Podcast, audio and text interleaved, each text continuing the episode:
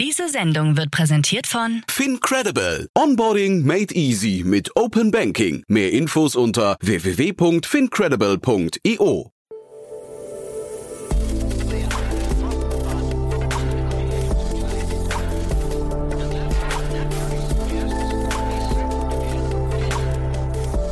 Startup Insider Daily.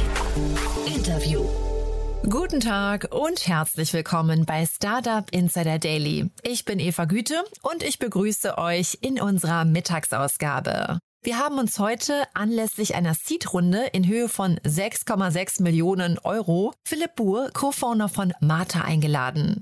Die prekäre Pflegesituation in Deutschland ist seit der Corona-Pandemie auch der Allgemeinbevölkerung ein nahbarer Begriff geworden. Der Pflegereport der Bertelsmann Stiftung prognostiziert, dass die Zahl der Pflegebedürftigen bis 2030 um 50 Prozent steigt. Zugleich nimmt die Zahl derjenigen ab, die in der Pflege arbeiten. Demnach werden fast 500.000 Vollzeitkräfte in der Pflege fehlen, wenn sich die derzeitigen Trends fortsetzen. Martha möchte diesem Problem mittels einer Matching-Plattform entgegenwirken, wo Pflegende und Bedürftige sich gegenseitig finden können.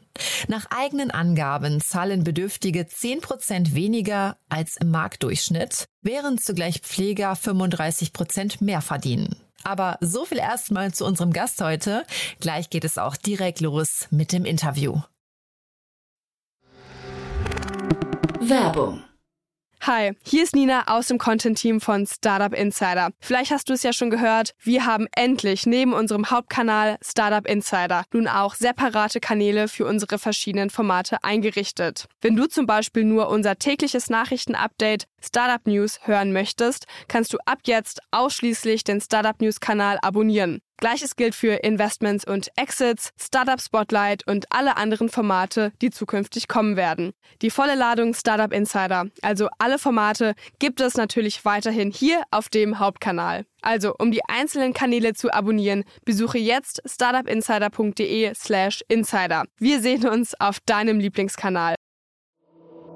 Startup Insider Daily. Interview.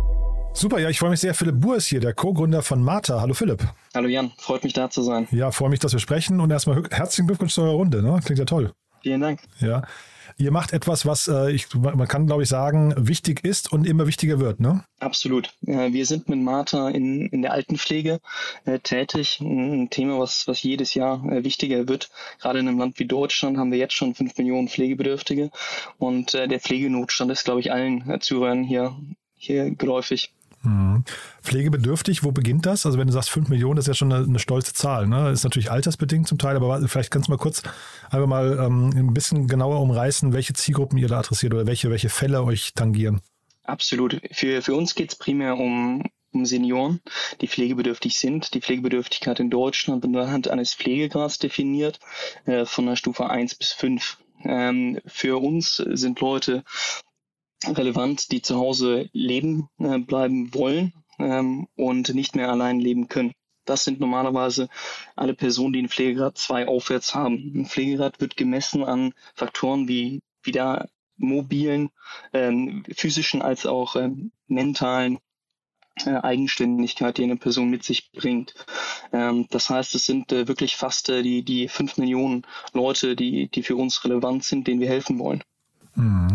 Da hat sich auch Scholz jetzt, glaube ich, gerade ein bisschen geäußert und hat gesagt, da muss in Deutschland noch viel passieren, hat aber dabei, glaube ich, eben genau diesen Bereich der Heimpflege vergessen. Ne? Die Heimpflege betrifft ultimativ den größten Teil der 5 Millionen. Auch von den 5 Millionen Pflegebedürftigen in Deutschland werden etwa 4 Millionen zu Hause gepflegt. Ähm, das ist auch repräsentativ für, für den europäischen äh, Raum. Das heißt, die häusliche Pflege ist ultimativ, äh, wo wir eine Lösung finden müssen. Und genau da setzt Martha unser Unternehmen äh, an, äh, mit einer Vermittlung von Betreuungskräften äh, von Ost nach Westeuropa. Äh, speziell geht es um Live-in-Betreuungskräfte, das heißt Betreuungskräfte, die zu äh, den Pflegebedürftigen in den Haushalt mit einziehen und dort für, für durchschnittlich zwei bis drei Monate am Stück den Haushalt als auch die Grundpflege übernehmen. Mhm. Genau, jetzt sind wir schon ins Produkt eingestiegen ähm, und ich glaube, da ist kristallisiert sich schon raus gerade, es ist ein sehr kritischer Bereich, in dem ihr tätig seid, weil die Leute halt eben, also man kann sagen, in einer sowieso schon sehr angespannten Situation kommt plötzlich noch eine fremde Person in den Haushalt dazu, die dann vielleicht auch dort noch, dort noch wohnt, die vielleicht auch die Sprache gar nicht spricht. Ne?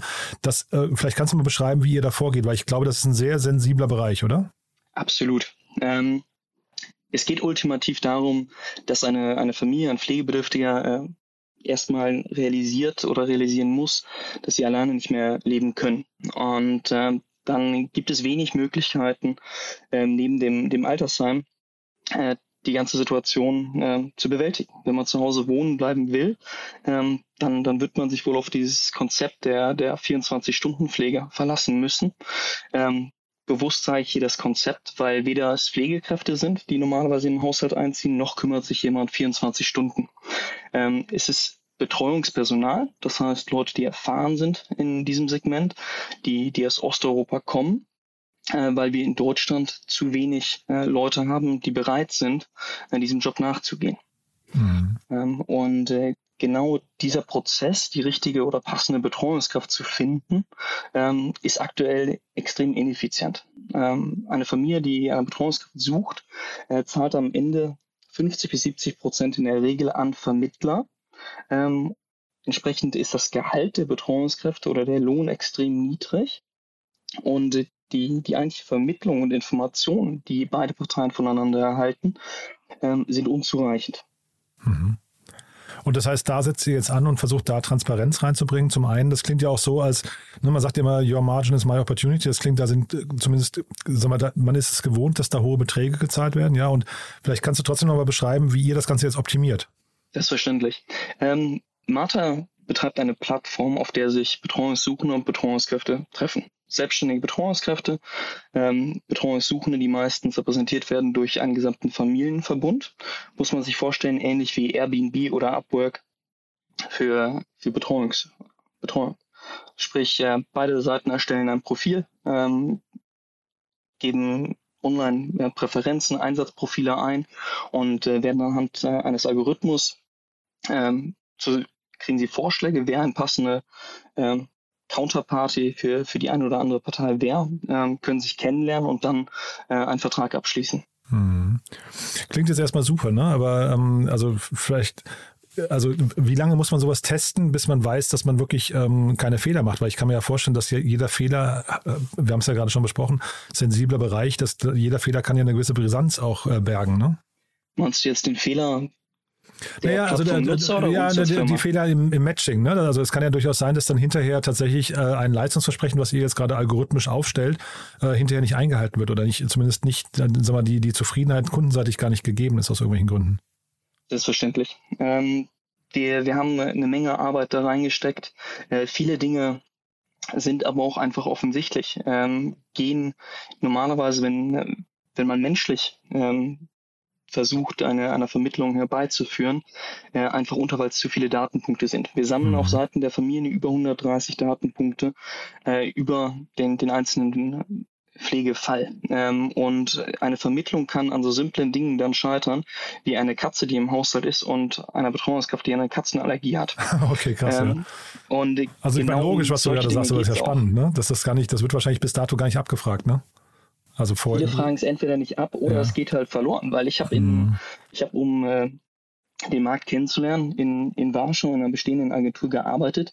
Dort äh, werden händisch zwei Profile von einer Betreuungssuchenden und Betreuungskräften nebeneinander gelegt und dann versucht man, äh, Daten abzugleichen. Ja. Ähm, das ist, glaube ich, klar, dass menschlich ähm, mit dem menschlichen Auge bei, bei Hunderten von, von eigentlich Fragen, die beantwortet werden, teilweise, ähm, da Sachen verloren gehen. Mhm. Ich wollte dich auch nicht unterbrechen, aber es ist total, total spannend, weil es ein sehr plausibler Case, finde ich, von, äh, ist von Dingen, die schieflaufen können. Ne? Die, die, die Menge an, an Dingen und die Komplexität äh, haben, haben auch wir anfangs äh, stark unterschätzt.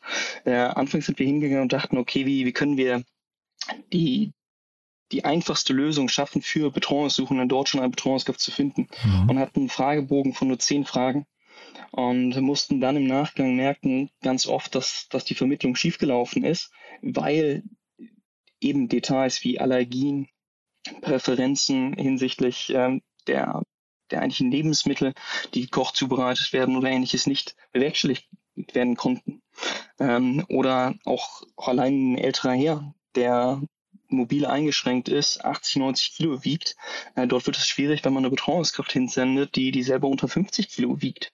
Und da, das war uns ursprünglich unangenehm, nach solchen Informationen zu fragen. Mhm. Ähm, gerade bei Betreuungskräften, wie, wie schwer, wie groß ist jemand? Ähm, das ist aber signifikant, um mhm. sicherzustellen, dass man eine erfolgreiche Betreuung erstellen kann. Mhm.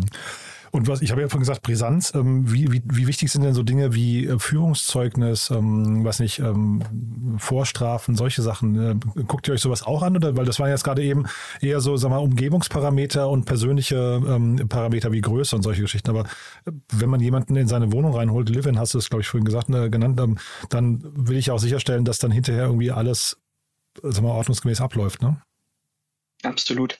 Ähm, und Genau das ist auch der Vorteil. Ähm, bis jetzt auf dem Markt, wenn, wenn man eine Betreuungskraft äh, sucht, ähm, spricht man meist nicht mit der Firma, die die Betreuungskraft selber rekrutiert. Mhm. Ähm, wir haben Kollegen in, in Rumänien, in Polen, in Litauen, die die Interviews mit den Betreuungskräften direkt selber durchführen und danach auch eine Verifizierung durchführen. Das ist erstmal ein klassischer KYC-Prozess, wir überhaupt einen ID-Check machen. Ist die Person erstmal die, die sie vorgibt zu sein?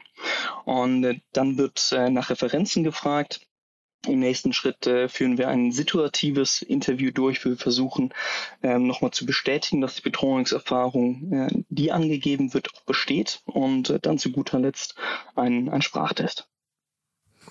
Total interessant, finde ich, ja. Jetzt habt ihr gerade eine, starke, das ist der Grund, warum wir heute sprechen, eine starke Runde abgeschlossen. Da, das liest sich super, muss ich sagen, von den Investoren. Äh, würdest du sagen, das Thema hat jetzt die Investoren begeistert, weil, äh, weil ihr in einen so großen, wachsenden Markt reingeht mit einem spannenden Modell? Oder würdest du sagen, das hat jeder erstmal auch unterstützt, weil sie sagen, wir brauchen Lösungen in diesem Bereich äh, rein gesellschaftlich? Ich glaube, es ist am Ende eine Kombination. Ähm, wir haben die ersten anderthalb bis zwei Jahre das Unternehmen nur durch Angel Investments äh, vorangetrieben. Und äh, gerade da war, glaube ich, auch einigen der, der Angels sehr wichtig, dass wir ein, ein gesellschaftlich äh, relevantes äh, Thema angehen. Auf Investorensicht ähm, waren viele anfänglich ähm, deutlich ver verhalten. Zum, zum einen, weil es sehr viele Pflege-Startups äh, in der Vergangenheit auch in Berlin gab, die, die gescheitert sind oder die Vision, die sie zumindest hatten, nicht, äh, nicht in die Realität umsetzen konnten.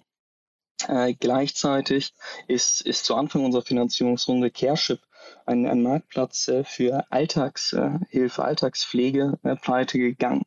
Mhm. Und äh, daher ist das Thema nicht auf Begeisterung gestoßen, schlussendlich aber ähm, unsere Traction äh, und die Effizienz, mit der wir diese Traction erreicht haben.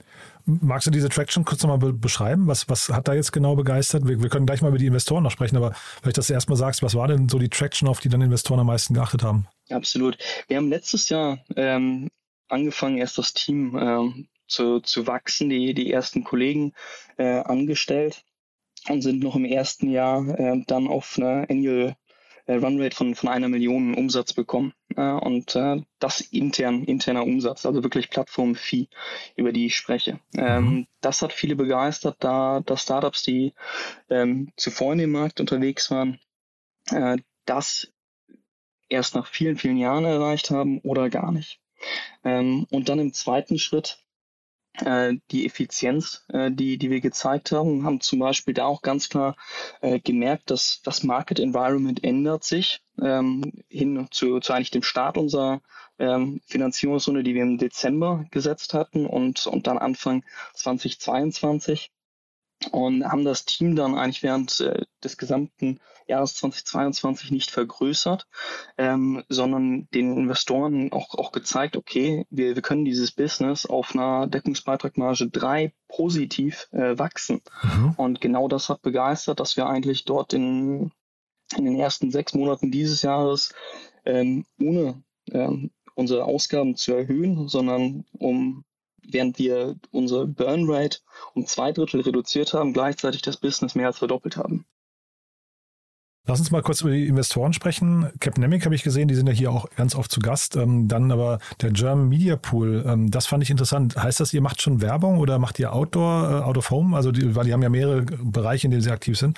Äh, TV, ist das für euch schon ein Kanal? Nee, wahrscheinlich noch nicht, oder? Ist es noch nicht. Ähm, der German Media Pool VC hat neuerdings auch ein äh, Cash for Equity äh, Fund. Ähm, ich glaube, wir sind eines der, der ersten Startups, äh, die wirklich ein Cash-Investment bekommen haben. Mhm. Ähm, aber da auch ganz klar, ähm, um äh, eben Media for Equity Deals äh, möglicherweise auf den Weg zu bringen für die Zukunft. Mhm. Und dann habe ich zum ersten Mal gesehen den SumUp Impact Fund. Äh, ist das SumUp? Also ist das das Unternehmen SumUp dahinter oder, oder äh, klingt Ganz zumindest genau. so, ne? Ja, okay. Auch ein, ähm, ist das ein neuer Fonds? Ja, das ist auch ein neuer Fonds. Ähm, SumUp hat ja vor, vor einigen Monaten ähm, eine recht große Finanzierungsrunde mhm. bekannt gegeben und damit äh, auch ein Prozent äh, der Finanzierungsrunde ähm, eben äh, solchen Projekten äh, zugesprochen. Mhm. Ähm, und äh, das Ganze wird natürlich unterstützt, dass mein Co-Founder Jan ähm, Managing Director SumUp USA war äh, und ah, dort natürlich okay. im Unternehmen ähm, auch ein, ein sehr gutes Standing hat und, mhm. und der Wunsch herrschte, äh, ihn, ihn dazu unterstützen und uns. Mhm, toll. Und ihr habt natürlich, das äh, darf man nicht vergessen an der Stelle, ihr habt auch eine Reihe an wirklich sehr prominenten Business Angels dabei. Ne? Christian Vollmann habe ich gesehen, Johannes Schaback, Stefan, äh, Steffen Zoller, also da sind wirklich tolle Leute dabei. Ähm, was würdest du sagen, wie groß kann das Ganze jetzt werden? Also was ist denn so der, vielleicht magst du es teilhaben lassen an dem Pitch, den ihr gehalten habt. Äh, der Markt, dass der Markt wächst, ist, ist klar. Wahrscheinlich ist das auch ein Thema, das nicht nur für Deutschland funktioniert, sondern wahrscheinlich auch in Teilen von Europa, ne? oder? Absolut. Ähm, in Deutschland allein äh, existiert ein Markt, ähm, der sich durch 600.000 äh, Betreuungskräfte äh, nur in dem Markt von Live-in-Care äh, beziffern lässt. Wenn man äh, über Zentraleuropa spricht, sind es über zwei Millionen. Das heißt, äh, in Deutschland allein werden etwa 18 Milliarden Euro im Jahr für diese Form der Betreuung ausgegeben. In Europa ähm, das, das drei- bis vierfache. Mhm. Unsere Vision geht aber deutlich weiter als das. Ähm, wir wollen nicht der Marktplatz für Live-in-Care sein, sondern wir möchten ganz klar ein Category Leader für At-Home Care sein. Denn wir sehen, dass mit der Abfrage, die wir bereits durchführen äh, von der Situation äh, einer, eines Pflegebedürftigen und eigentlich dessen kompletten Umfeld, wir den Leuten helfen können, alle Produkte, Dienstleistungen und auch finanziellen Erstattungen, die es gibt, ähm, für ihn zu, zu kuratieren und, und ihm das einfacher zu machen. Und auch einer Familie, die sich meistens oder dem, dem gesamten Umfeld, das sich um einen Pflegebedürftigen kümmert, ein Tool zu geben, das zu managen. Mhm. Und äh, damit werden wir natürlich Gateway für alle Dienstleistungen und Produkte in diesem Bereich. Und dann sprechen wir äh, allein in Deutschland ähm, über einen Markt von 100 Milliarden und in Europa von, von circa 600 Milliarden Euro. Und wenn du sagst Gateway, das heißt, äh, vielleicht, also vielleicht können wir das an irgendeinem Beispiel mal äh, kurz durchspielen. Ähm, äh, sagen wir mal jetzt irgendwie Treppenlifter wäre ja so ein typisches Thema, ne? Wahrscheinlich, oder? Absolut. Ähm, Treppenlifte sind eine der, der umsatzstärksten Segmente für die, die häusliche Pflege. Mhm. Ähm, der Verkaufsprozess ähm, ist, ist extrem langwierig ähm, und auch nicht sonderlich digital. Äh, klassischerweise, wenn, wenn man eines dieser, dieser Produkte oder Dienstleistungen erwirbt, äh, googelt jemand das, kommt dann zu einem der großen Lead Generator Seiten, die suggerieren Vergleichsplattformen zu sein und äh, verkaufen dann die, die Kontaktdaten an, an die drei höchstbietendsten Unternehmen im gleichen Segment. Echt, ja?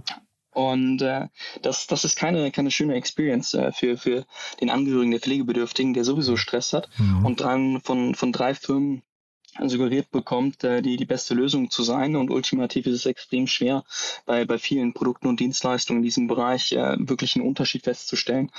Ähm, Im Bereich der, der Treppenlifte wird dann sogar ist ein, ein Probesitzen vorausgesetzt. Ähm, und äh, ich glaube, es, es werden zwei oder drei Termine vor Ort durchgeführt, bis man da wirklich das Produkt erwirbt. Das ist mhm. nur digital. Das, das mhm. ist auch ein, ein, Thema oftmals, wenn eine Pflegebedürftigkeit entsteht, ähm, mhm. gibt es eigentlich zwei Varianten. Entweder das, das entwickelt wirklich, wirklich über einen längfristigen äh, Zeithorizont. Das ist aber seltener so. Oftmals ist, ist die Pflegebedürftigkeit verbunden mit zum Beispiel einem Sturz oder ähnliches, ähm, bei dem man plötzlich pflegebedürftig wird. Mhm. Und äh, dann haben die wenigsten Familien den Kopf, äh, diesen langwierigen Prozess für die sieben oder acht Produkte und Dienstleistungen, die, die sie brauchen, durchzugehen, ähm, sondern wollen am Ende eine Lösung und, glaube ich, wollen eine, eine kuratierte Lösung. Hm. Ja, ich könnte mir sogar vorstellen, also natürlich sind jetzt ältere Leute nicht, nicht so, ähm, sag mal, keine Digital Natives oder sind vielleicht im Digitalbereich noch ein bisschen, bisschen äh, anders als, als wir jetzt drauf, aber tatsächlich, dass man denen vielleicht sogar bestimmte, weiß nicht, einfache Lösungen, einfache Formulare für bestimmte Sachen, weil ich, ich glaube, diese, diese Formulare, diese, diese bürokratischen Prozesse sind halt oftmals echt so ein Ding, hast du ja gerade schon gesagt, die sind ja, die Leute sind ja meistens in einem sowieso schon sehr, sehr angespannten Alltag. Ne? Und jetzt kommt dann irgendwie noch der, weiß nicht, die, die polnische Hilfskraft, die da äh, leben soll. Jetzt muss man sich noch um einen Treppenlifter kümmern und dann muss man halt irgendwie diese ganzen Anträge stellen. Kann mir vorstellen, das sind auch Themen, Themen, wo ihr wirklich gut ran könnt, ne? Selbstverständlich. Und ähm, wenn wir uns das auch jetzt schon an, anschauen, meistens fehlen uns nur noch ein oder zwei Informationen, um, um das komplett für, für die einzelne Familie vorzubereiten, weil wir eben in, in der, im Level der Komplexität ähm, der, der Betreuung, die wir vermitteln, schon so tief drin sind, dass wir fast alle Informationen auch schon brauchen, um die Mediation durchzuführen. Und dann ist es nur natürlich, dass, dass wir bei diesen anderen Schritten auch äh, Hilfe anbieten. Mhm. Okay, also verstanden, hinten raus ist der Markt eigentlich unendlich groß, ne? aber jetzt nochmal ganz kurz vielleicht zu, die, zu den aktuellen Herausforderungen. Also du hast gerade gesagt, ihr hattet irgendwie eine gute Traction, habt äh, irgendwie eine Million Euro internen Umsatz schon geschafft, das klingt super. Das heißt, äh, das Thema, das Thema Marketing und Markenbekanntheit ist jetzt für euch gar nicht so kompliziert oder ist das hinterher der Schlüssel, um hinterher dann auch sauber zu skalieren und auch vielleicht, wahrscheinlich müsst ihr einen sauberen Trust aufbauen in die Marke, ne? Die müsst ihr wahrscheinlich schon relativ gut aufladen. Absolut. Ähm, und äh, das, das bringt mich eigentlich schon zu, zu den offenen Stellen bei uns. Wir haben bis jetzt das, äh, das komplette, ähm, den kompletten Umsatz auf, auf der Plattform und, und alle User auf die Plattform gemacht, ohne dass wir intern eine einzige Vollzeitstelle im Marketing hatten. Mhm. Ähm, was schon dafür spricht, dass die Nachfrage nach, nach einer Lösung, wie wir sie, sie bieten, gigantisch äh, ist. Aber natürlich äh, ist es ein extrem ähm, wichtiges Thema, eine, eine Marke aufzubauen, die, die auch Vertrauen schafft. Daher wird das ein extrem wichtiges Thema für uns sein, in der Zukunft äh, dort auf der Branding- und, und PR-Seite einen sehr guten Job zu machen. Mhm. Was würdest du sagen, worauf achten da die Leute, äh, wenn, wenn sie sich mit so einer Marke auseinandersetzen? Und vielleicht kannst du mal sagen, warum ihr Mate heißt. Das, man sieht ja gerade diesen Trend äh, hin zu Vornamen, aber äh, warum ist der jetzt bei euch gerade, also warum ist der zum Beispiel besser als, ähm, äh, keine Ahnung, 360gradpflege.de? Am Ende äh, saßen Jan und ich äh, 2020 zusammen und uns war klar, wir, wir können nicht äh, die, die nächste Beta-Pflege oder äh, Pflege ABC sein, sondern mhm. wir müssen uns absetzen, weil wir wollen ein digitales Unternehmen im sehr analogen Markt sein. Und ähm, dann äh, kam, kam die Erinnerung an eine Pflegekraft in meiner Familie, die für, für über zwei Jahre meine Großeltern betreut hat. Und ähm, das, das war Martha. Mhm. Und dann dachten wir, hey, das wäre doch eigentlich unheimlich schön, wenn wir für, für jede Familie eine Martha finden könnten. Äh, lass, lass uns doch äh, das, das Unternehmen nach ihr benennen. Hm. Ihr habt bei euch Trustpilot eingebunden, habe ich gesehen, 4,3 von 5 Sternen. Jetzt hätte ich gesagt, da, das ist wahrscheinlich so ein Ding, da, da wird es dann irgendwann kritisch, weil man möchte ja eigentlich, ne, also Trust, haben wir vorhin schon drüber gesprochen, man möchte ja eigentlich eher in diesem, in dieser Ecke von knapp fünf landen. Ich glaube, fünf glatt geht wahrscheinlich nicht, aber ist das für euch hinterher kritisch? Also wo ist denn da, wo ist denn da für eine Marke wie euch, äh, sag mal, die, die Grenze gezogen zu, man kann vielleicht Trustpilot auch nicht mehr einbinden? Am Ende wünschen wir diese Transparenz. Und äh, wenn du wirklich die Kommentare bei Trustpilot einmal durchgehst, äh, siehst du, dass, glaube ich, alle bis auf zwei negative Reviews, die, die wir haben, Leute äh, sind, die, die suggerieren, dass zum Beispiel die Dienstleistung, die wir vermitteln, zu teuer ist oder dass sie angeblich nicht angerufen wurden. Mhm. Ähm, beides leider nicht der Fall. Wahrscheinlich hat dort jemand eine falsche Nummer angegeben, weil wir natürlich Interesse haben, äh, Interessenten auch, auch anzurufen. Und der Preis der Dienstleistung, den setzen wir nicht fest. Mhm. Äh, das sind eigenständige Betreuungskräfte, die ihn legen. Da kann ich wenig dran ändern. Natürlich verstehe ich die, den, den Frust von Leuten, wenn sie merken, dass sie ähm, eine Dienstleistung nicht bezahlen können, ähm, weil sie auch nicht äh, 100 Prozent äh, erstattet wird durch die Pflegekassen. Das liegt außerhalb äh, unserer Macht. Und äh, die eigentlich äh, zwei oder drei äh, negativen Reviews, äh, die, die es gibt, mhm. ähm, gehen oftmals auf, auf persönliche äh, Probleme ein, die, die eine Familie hatte mit der einzelnen Betreuungskraft, die die sie sich ähm, ausgesucht haben, mit der sie zusammengekommen sind. Mhm. Und natürlich versuchen wir dann den besten Customer Support zu liefern, ähm, aber am Ende wird es nicht möglich sein, dass es perfekt ist. Ähm, wir sprechen im Markt von einer 80% Misplacement-Rate mhm. bei einer Vermittlung. Mhm. Bei uns ist die im, im einstelligen Prozentbereich. Mhm. Ähm, und natürlich haben wir Ambitionen, das noch weiter zu verbessern. Ich hatte eigentlich gedacht, du sagst mir was ganz anderes, ähm, weil ich hatte gesehen, dass fast alle Reviews, alle schlechten Reviews aus dem März diesen Jahres sind. Also äh, fast alle vom gleichen Tag. Ich dachte fast, du sagst mir, da ist eigentlich ein Grund, den man sich nochmal vornehmen musste, um mit Trustpilot zu reden, weil das klingt fast nach so einer, nach so einer, ähm, was, eine Attacke fast. Ne? Deswegen hatte ich gedacht, das wäre eine schöne Story, die du vielleicht noch offenbaren kannst.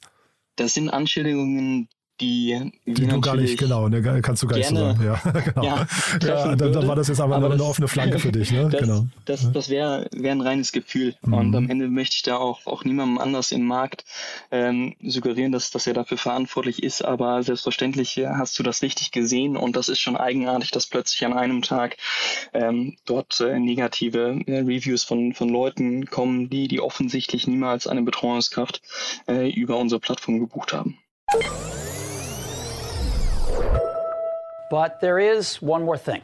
One More Thing wird präsentiert von OMR Reviews. Finde die richtige Software für dein Business. Philipp, wirklich sehr, sehr spannend. Tolle Mission. Als letzte Frage, wie immer, wir haben eine Kooperation mit OMR Reviews und deswegen auch an dich die Frage, ein Lieblingstool oder, oder vielmehr die Bitte, ein Lieblingstool vorzustellen oder ein Tool, das du gerne weiterempfehlen möchtest. Bin gespannt, was du mitgebracht hast. Selbstverständlich. Ähm, es wurden viele äh, coole Tools genannt, ähm, deswegen muss ich tiefer in die Trickkiste greifen. Ähm, habe den G-Connector mitgebracht, ein Tool von Subhex, ähm, das es erlaubt, ähm, Daten aus äh, Salesforce äh, in Google Sheets oder ähnliches zu importieren und damit Dashboards zu bauen.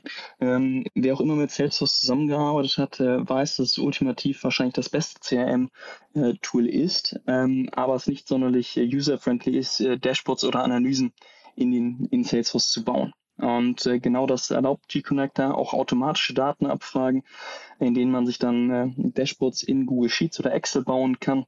Ähm, das kann fast jeder äh, und damit äh, die, die Daten ganz anders analysieren kann als, als nur in Salesforce.